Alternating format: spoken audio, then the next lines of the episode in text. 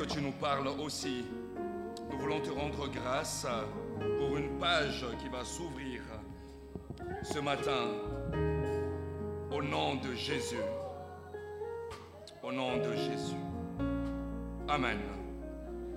Est-ce que nous pouvons reprendre place, s'il vous plaît? Je... Tous, tous les dimanches ne se ressemblent pas, n'est-ce pas?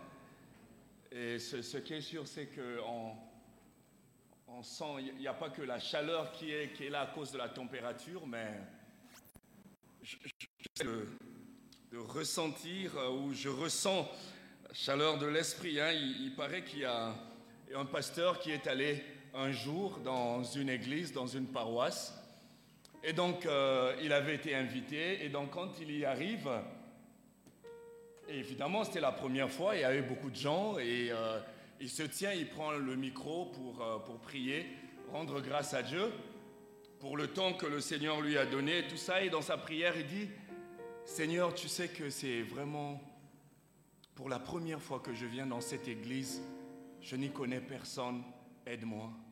Et le Seigneur le dit, oui, oui, moi aussi c'est pour la première fois que je suis arrivé dans cette église-là. Mais ici, je sens que il y a une chaleur, il y a une puissance, n'est-ce pas? C'est peut-être à cause de ce qui va se passer après. Je vais nous proposer euh, trois textes rapidement. Proverbe 22, le verset 28. Je, vais lire, je ne vais pas attendre la machine. Sais que Doel est en train de regarder son temps. Donc, je, lis Proverbe 22 pour éviter les hostilités. Proverbe 22, le verset 28, il est dit ceci, ne déplace pas la borne ancienne que tes pères ont posée. Ne déplace pas la borne ancienne que tes pères ont posée. Hein, je suis dans la version Louis II. Nous prenons Zacharie. Zacharie n'allait pas fouiller dans le Nouveau Testament. Euh, Zacharie, c'est avant Malachie. Maintenant, si vous n'arrivez pas à retrouver, regardez la table de matière tout au début. Zacharie 6, je prends le verset 12. Zacharie 6, 12. Il est dit ceci, tu lui diras, ainsi parle l'Éternel des armées, voici un homme dont le nom est Germe, il germera dans ce lieu et bâtira le temple de l'Éternel. Amen. Et nous prenons quand même le Nouveau Testament. hein. Donc 1 Pierre 5. 1 Pierre 5. Du verset 2 au verset 3. Pierre 5. Oui. Du verset 2 au verset 3. Je vais lire avec vous. Il est dit, paissez le troupeau de Dieu qui est sous votre garde, non par contrainte, mais volontairement, selon Dieu, non pour un grain sordide, mais avec dévouement. Continuons. Non comme dominant sur ceux qui vous ont échus en partage, mais en étant des modèles du troupeau. Alors, je prends la version Parole de vie, hein, 2017, l'édition 2017, il est dit, prenez soin du troupeau que Dieu vous a confié. Ne faites pas cela par devoir, mais de bon cœur, comme Dieu le désire. Agissez non pour gagner de l'argent, mais de bon cœur, mais par amour. Avec ce que Dieu vous a attribué, ne soyez pas des chefs durs, mais devenez les modèles du troupeau. Ainsi, écoutez, quand le chef des bergers viendra, vous recevrez pour toujours une récompense pleine de gloire. Amen. Seigneur, merci pour ta parole car elle est vérité. Alors, pour euh, ce dimanche, ah, ah, si je parle fort, faites-moi signe. Pour euh, ce dimanche quelque peu particulier, j'ai voulu quand même nous entretenir sur l'essence, la raison du ministère pastoral. L'essence, du moins la raison, les fondements ou le fondement du ministère pastoral. Dans ce petit message que j'aurais euh, à faire, j'aurais envie de répondre à la question qui est le pasteur? Mais plus encore, que fait le pasteur? En termes techniques, on dirait, on dirait la déontologie pastorale. Mais ce matin, j'aurai trois auditoires, peut-être quatre. Premièrement, mon message s'adresse droit à celui qui sera consacré et qu'on ne voit pas toujours. Deuxièmement, du moins mon deuxième auditoire sera, du moins mon message sera destiné aussi aux pasteurs entrants, ceux qui viennent de finir leur formation. J'en vois dans la salle. Troisièmement, ce petit message s'adressera à tous ceux qui sont en plein dans la formation de pasteurs. Et enfin, à tous ceux qui ressentent ce désir, cette vocation qui sentent brûler en eux la vocation, le désir du pastorat ou de servir à la pastorale. Frères et sœurs, en partant de l'Ancien Testament au Nouveau Testament, du Nouveau Testament au Moyen Âge, quand je parle du Moyen Âge, je parle du réveil spirituel de Martin Luther, du Moyen Âge à notre époque, à aujourd'hui, la notion du pasteur ou la notion du ministère pastoral a gardé son fond, a gardé son sens biblique, scripturaire. Mais seulement ce ministère pastoral a aussi varié dans sa forme. Je parle du fond et de la forme. Dans sa forme, ce ministère pastoral a varié dans le temps et dans l'espace, comme on le dit.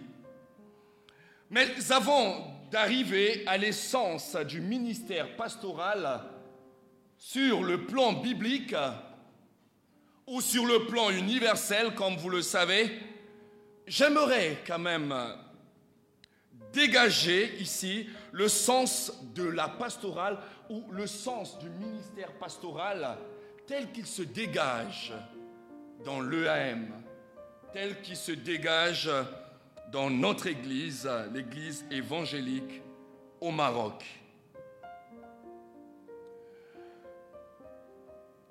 Dans l'Église évangélique au Maroc, le ministère pastoral, vous savez que notre Église puisqu'il s'agit de cette Église, il s'agit de cette Église d'ailleurs qui consacre, qui ordonne, qui reconnaît, et c'est toujours important de partir de son contexte. L'Église évangélique au Maroc, suivant son contexte quelque peu particulier, vous savez, nous sommes au carrefour de plusieurs pays, de l'Afrique et de l'Occident, de l'Orient, ainsi de suite. Mais nous sommes aussi au carrefour de plusieurs cultures. Mais encore, nous sommes au carrefour de plusieurs théologies. Et le ministère pastoral dans l'Église évangélique s'inscrit sur deux axes. Le premier axe, il est historique. Quelqu'un qui pense servir, quelqu'un qui se dit, bah, tiens, le Seigneur est en train de m'appeler aussi dans cette église et tout ça, c'est peut-être une information pour vous. Ce ministère pastoral a deux axes. Le premier axe, il est historique et le deuxième axe, il est théologique et contextuel. Sur le plan historique, le ministère pastoral dans l'EAM, dans cette église, plonge ses racines dans le mouvement ou dans le réveil qu'on appelle techniquement dans la réforme de Martin Luther. Le ministère pastoral dans l'EAM tire ses racines dans ce mouvement. Et donc le pasteur n'est pas seulement dans cet esprit du XVIe siècle, de la naissance du protestantisme, le pasteur n'est pas seulement celui qui tourne autour des quatre murs de sa paroisse, mais le pasteur et avant tout, dans ce contexte historique, un enseignant. Le pasteur est un professeur. Mais voilà pourquoi, avant d'être reconnu pasteur, d'être consacré pasteur, il vous faut passer, il nous faut passer par des études de théologie, parce que nous gardons encore ce patrimoine génétique que l'EM porte, le pasteur enseignant. Mais pourquoi est-ce que le pasteur, dans l'histoire de l'Église, dans l'histoire du protestantisme, pourquoi est-ce que le pasteur devrait-il être enseignant? Il y a trois raisons pour cela. Mais premièrement, parce que le pasteur à cette époque-là devait traverser ou devait faire face à des fausses doctrines. Pour ceux qui connaissent un peu l'histoire, lorsque vous vous situez au XVIe siècle, vous avez ce qu'on appelle les fausses doctrines. Et le pasteur, sorti de l'église protestante, devrait faire face à cela, devrait être préparé à affronter les fausses doctrines. Et l'histoire, effectivement, nous parle de plusieurs doctrines. Je n'y reviendrai pas. elle est en train de me regarder.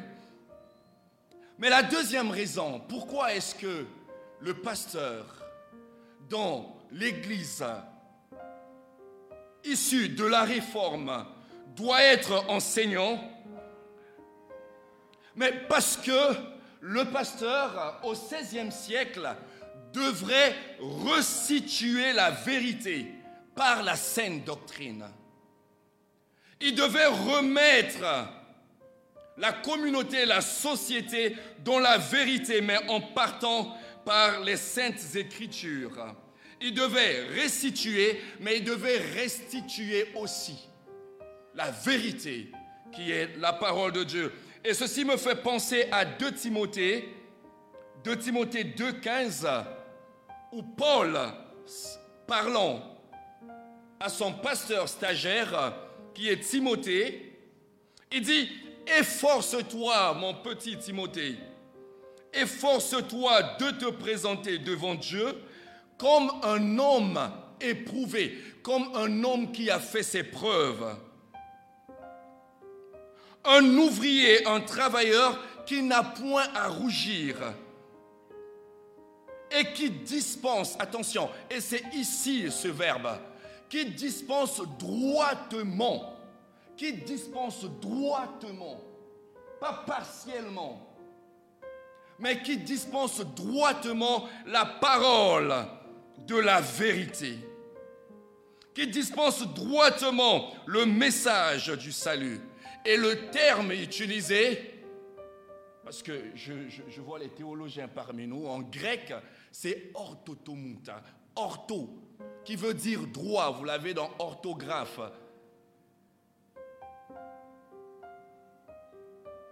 Qui est droit avec la parole. Et le pasteur devrait s'exercer à dispenser, pas partiellement, pas par ce qu'il a entendu, mais de par sa formation, il devrait être capable de restituer la vérité. Mais troisièmement, pourquoi le pasteur devrait-il être enseignant? Mais parce que le pasteur devrait défendre. Il devrait défendre cette vérité qui était retenue captive. Parce que le pasteur devrait expliquer. Vous voyez, démontrer, dire, ce n'est pas expliquer. Le pasteur devrait être celui qui explique la parole, celui qui rend compte de la parole dans 1 Pierre 3, le verset 15. Pierre dit ceci, écoutez, soyez toujours prêts de défendre, soyez toujours prêts de défendre votre espérance et à faire l'apologie. C'est le terme qui est utilisé, apologia, en grec, et de faire l'apologie de la foi que vous portez. D'une manière ou d'une autre, le Seigneur nous envoie à défendre, à rendre compte, à restituer, à démontrer, mais à faire l'apologie de la vérité, à dire ce que la vérité veut dire. Ce qu'elle dit, mais au-delà de ce qu'elle dit, ce qu'elle veut dire. Et quelqu'un disait, en cette période-là, Luther, il s'appelait Martin Luther, il disait ceci, s'il y a une chose, nous sommes au XVIe siècle, s'il y a une chose que le pasteur devrait apprendre, c'est bien la grammaire. Comprenez? J'ai entendu quelqu'un dire, il a commis quelques, quelques fautes d'orthographe, de grammaire et tout ça. Il dit, le Seigneur a vaincu la grammaire. Le Seigneur n'a jamais vaincu la grammaire, c'est quoi ça? S'il y a une chose qu'un pasteur devrait apprendre, c'est bien la grammaire. Pourquoi? Mais pour étudier les saintes écritures, pour restituer la vérité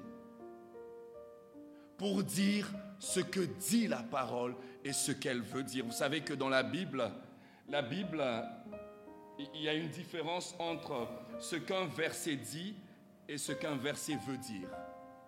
Un verset ne veut pas toujours dire ce qu'il dit. Comprenez?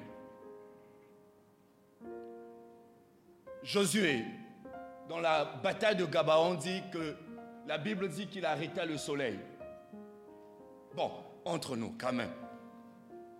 Entre le soleil et la terre, qui tourne autour de l'autre? Hein? Galilée, qui tourne autour de l'autre. La terre. Et qu'est-ce que Josué arrêtait Du lever du soleil jusqu'à son couchant. Vous chantez ça, non? Il y a une différence entre ce qu'un verset dit et ce qu'un verset veut dire. Et donc, l'EAM s'inscrit effectivement dans ce mouvement historique pour former ces pasteurs, afin que ces pasteurs soient capables de restituer la vérité, de dire pas à peu près, mais avec une assistance spatiale, comme on le dit le Saint-Esprit, dire avec les outils de la grammaire ce que Dieu veut dire, parce que le Seigneur, le message de Dieu a traversé les langues. Mais deuxièmement, sur le plan théologique, vous savez, les pasteurs chez nous, ils mettent, vous le verrez tout à l'heure, ils mettent une toge noire avec, pasteur Jean-Marie, comment on appelle ça? Ce qui prend là l'étole. Voilà. Heureusement que le doigt est là. une étole blanche. Mais effectivement, cette robe, elle n'est pas là pour, euh, euh, pour faire des fiers, quoi, comme on le dit. Mais c'est pour dire effectivement cette vocation de l'enseignant, parce que c'est la robe de l'enseignant. Avant les enseignants, les professeurs enseignaient avec. Le noir signifie un monde qui a perdu l'espérance. Et le blanc, c'est la lumière que le pasteur doit restituer petit à petit. Et c'est ce que ça veut dire les couleurs que j'ai mises. Sur le plan historique, le ministère pastoral dans l'EAM s'inscrit effectivement dans le contexte. Le ministère pastoral dans l'EAM répond au contexte. Voilà pourquoi le pasteur ou celui qui doit sortir du pastorat ou qui doit faire le pastorat dans l'EAM est appelé à s'exercer, à se former quant au contexte. La formation est en train de titiller les pasteurs pour, faire l'arabe. Pour, faire le darija et tout ça, c'est compliqué, mais il faut le faire. Parce qu'à un certain moment, il nous faut incarner le Christ dans la langue des autochtones. Et ça fait partie de la mission. Le pasteur doit s'inscrire dans le mouvement du contexte. Il doit, prendre la couleur de son contexte. Mais quel est le contexte de l'EAM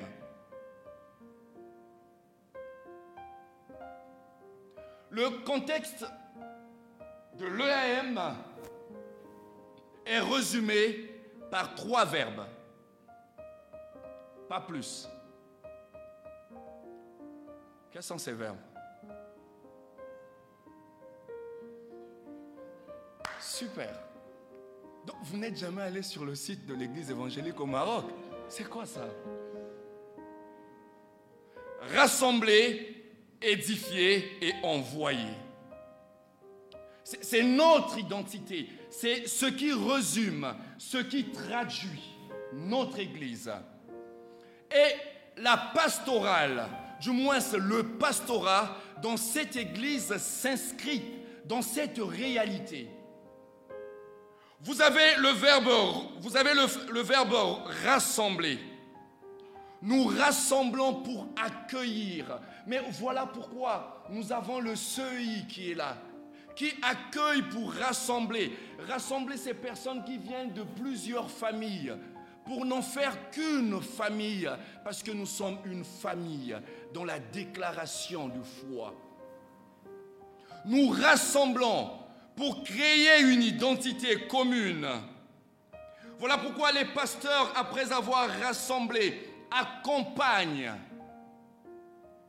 Nous, nous, nous recréons. Je vous renvoie à la déclaration de notre foi. Et voilà pourquoi dans le ministère, où les pasteurs que vous avez, ou les pasteurs que nous avons, s'inscrivent fortement dans l'accompagnement. Parce qu'ils doivent accompagner les personnes qui rassemblent. Parce qu'ils doivent accompagner toutes ces personnes qui viennent chacun de ses origines. Voilà pourquoi les pasteurs se forment pour faire, vous savez, faire une prédication dans l'EM est une vraie équation. Parce que vous avez des baptistes, vous avez les, pentecôtistes, vous avez les néo-charismatiques, vous avez même les témoins de Jéhovah, vous avez... Enfin, je ne sais pas s'il y a des juifs parmi nous, mais bon. Et il doit faire cette cuisine. Il ne doit pas faire dépasser le sel pour ceux qui aiment bien du sel. Il ne doit pas... il doit prendre en compte toutes ces choses-là. Et il est préparé à ça. Voilà pourquoi on ne peut pas esquiver Al-Muafakas. Ce n'est pas possible. Le deuxième verbe, c'est édifier. Et vous le remarquerez que dans l'EAM, en général, les pasteurs ont la fibre de l'enseignement. Mais parce que ça se situe, le deuxième verbe qui est au cœur de ces trois verbes reflète l'enseignement. Nous refusons, nous le disons dans notre déclaration de foi, nous refusons d'être des enfants ballottés à tout vent de doctrine. Mais parce que le pasteur est là pour enseigner, pour donner la connaissance, stabiliser, apprendre, et ça prend du temps, le temps que ça peut prendre. Regardez le pauvre, le pauvre De Barros a, a perdu plus de 7 kilos. Parce qu'il doit se préparer à faire cet exercice. Et ça ne se fait pas vite. Ça prend du temps. Le Seigneur m'a parlé aujourd'hui et demain je, commence à, je monte une église. J'ai fait un rêve, j'ai vu des anges et le lendemain on me voit dans les... Attention, ça prend du temps. Et on le dit généralement, entre la montagne de la révélation et la montagne de l'accomplissement de cette révélation, il y a une vallée. Et généralement, c'est une vallée de Baka. Ah, il faut la traverser. C'est une vallée de formation. Et le troisième verbe qui résume le AM, c'est envoyer. Et nous rendons grâce à Dieu parce que ces derniers temps, ce verbe est en train de prendre forme. L'apostolat.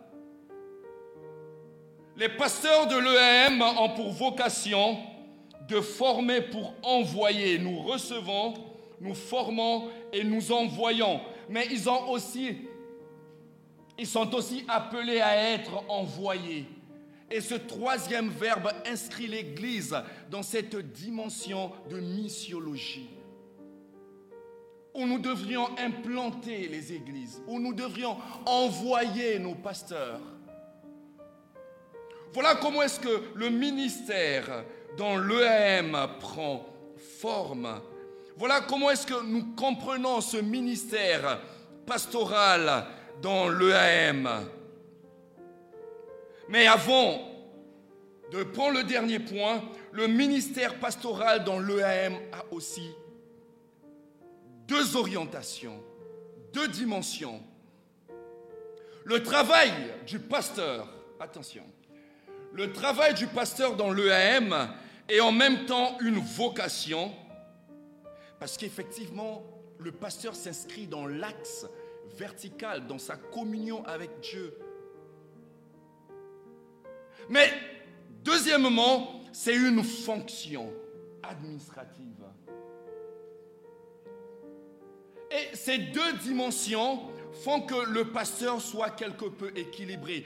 Vous savez, dans la vocation, le pasteur se permet souvent de dépasser le cahier de charge parce qu'il ne travaille pas dans le temps.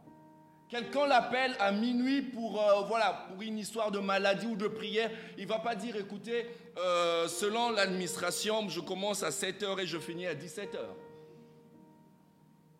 La vocation lui donne effectivement de surpasser le côté humain et c'est dans, cette, c'est dans cette dimension de vocation que se déversent les grâces. Mais dans la deuxième orientation, le pastorat dans l'EAM est aussi une fonction administrative. Vous allez à la Sûreté nationale. D'ailleurs, dans ma carte de séjour, il est écrit pasteur. Vous êtes reconnu sur le plan administratif. Et ce plan vous permet d'entrer en dialogue. Cet axe vous permet d'entrer en dialogue avec ceux qui vous entourent, avec d'autres confessions qui vous entourent. Voilà pourquoi dans l'EAM, le dialogue est mis devant. Le pasteur de l'EAM est en même temps un acteur du dialogue. Il n'est pas fermé. Parce qu'il est en même temps acteur dans, la société de par sa fonction et de par sa vocation. Il est en même temps, il assume en même temps cette vocation. Et pour finir, sur le plan universel, sur le plan biblique, nous avons dit tout au début, en introduction, que la forme du ministère pastoral varie selon le temps, le contexte et les lieux. La forme. Mais si la forme varie, le fond reste le même. Le bon berger. Jésus-Christ nous en parle dans Jean 10. Un peu plus loin, Zacharie et Ézéchiel feront un clin d'œil sur ce que c'est un pasteur. Et, je prends ici l'un des grands pasteurs qui en donne une définition. Il s'appelle Jacques, euh, pardon, il s'appelle Pierre. Qu'est-ce que Pierre dit du pastorat? Dans 1 Pierre 5, le verset 2, Pierre dit ceci Paissez le troupeau de Dieu qui est sous votre garde. Et, nous avons, enfin je vais lire tout le verset, qui est sous votre garde, non par contrainte, mais volontairement, que ça aille du cœur. Selon Dieu, non pour un gain sordide, mais avec dévouement. Mais je vous ai lu la version Parole de vie qui, est encore plus explicite. Et, et cette version dit, prenez soin du troupeau que Dieu vous a confié. Alors, j'aimerais m'arrêter ici. Pierre va ressortir quatre choses, quatre points. Premièrement, le pasteur, le berger, est celui qui prend soin est celui qui fait paître le troupeau. Mais en lisant ce texte plus attentivement, je me suis rendu compte que le verbe prendre soin en grec, c'est le même verbe, c'est le même. Alors c'est ce verbe qui a donné le substantif du pasteur. Le pasteur est synonyme à celui qui prend soin. C'est cela l'essence du pasteur. La racine du mot pasteur, c'est prendre soin. Quand le pasteur ne sait plus prendre soin, il cesse d'être pasteur. C'est ce que ça veut dire. L'essence, la racine, le cœur même du pasteur, c'est ce verbe, ce groupe de mots, prendre soin. Mais Pierre a fait un jeu de mots dans ce texte parce qu'il dit, paissez le troupeau, prenez soin du troupeau. Mais nous allons encore plus loin. Le mot troupeau veut également dire pasteur. Ça a la même racine que pasteur. Et ça veut dire quoi? Ça veut dire que le pasteur est celui qui partage son, élément fondamental. C'est-à-dire, le pasteur est celui qui fait partie du troupeau et le troupeau ont le même dénominateur commun. Ça veut dire que le pasteur devrait ressentir ce que le troupeau ressent. Et en français, ça s'appelle l'empathie partager la même chose. Mais ça s'appelle encore la sympathie. Avoir la même passion. Avoir la même douleur. Le pasteur doit ressentir ces choses. Et il est arrivé, frères et sœurs, dans la vie des pasteurs, de ressentir des choses qu'un paroissien ressent. Il le ressent et il va voir le paroissien parce que la communion est tellement forte qui s'assemblent se ressemblent. Et dans les foyers, hein, je, pense pour les mariés, enfin, je lisais un article il n'y a pas très longtemps, je préparais un enseignement, et je lisais un exemple où un homme, je ne sais pas si c'est trop vrai, mais où c'était déjà vrai, où un homme ressentait les douleurs de l'enfantement que devrait éprouver sa femme. Vous comprenez ça? C'est chaud, hein? Et les, scientifiques essaient un peu d'expliquer ça. Vous savez, lorsqu'on est proche, on partage les mêmes choses, on finit par partager ce que l'on ne sait pas voir ou ce que l'on ne peut pas voir. Et le pasteur, dans ce texte de Pierre, ressent les mêmes choses, ou devrait, de par son essence, de par ce qu'il est, attention, pas par ce qu'il a, mais de par ce qu'il est. Il y a une différence entre le verbe être et le verbe avoir. Enfin, certains pensent que parce qu'ils qu'ils sentent, quoi. On ne peut pas me séparer de ce que je suis, mais on peut quand même me séparer de ce que j'ai. Mais le pasteur, dans son fond intérieur, est ce que le troupeau est en réalité. Et il devrait l'être. Mais la deuxième chose que je devrais souligner, que Pierre souligne, c'est la gratuité. Faites-le volontairement, selon Dieu. On ne regarde pas ce que les hommes regardent. On ne regarde pas ce que les hommes font. Nous le faisons gratuitement. Nous donnons gratuitement. Et Jean, dans Jean 3,16, l'apôtre Jean dira que, le verbe donner est en réalité le verbe aimer, mais quand il est arrivé à son point culminant. Dieu a aimé et parce qu'il a tellement aimé qu'il a donné. On donne parce qu'on a tellement aimé et on donne gratuitement parce qu'on a pleinement aimé.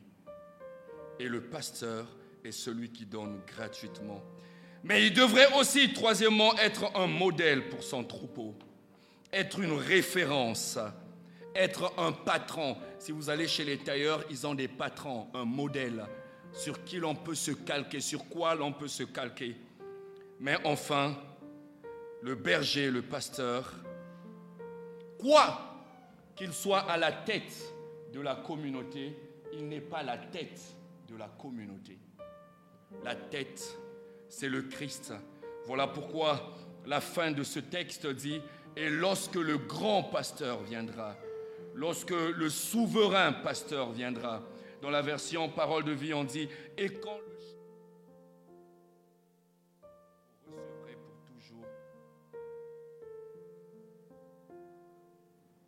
Voilà en résumé le petit parcours du pastorat, ce qui se dégage ou ce qui semble se dégager dans le pastorat, dans l'EAM, et ce que l'on peut comprendre dans le pastorat au sens universel. Amen.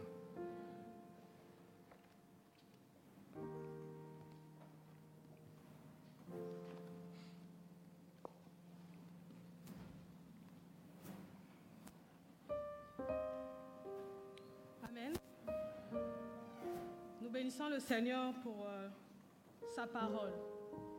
Nous allons passer.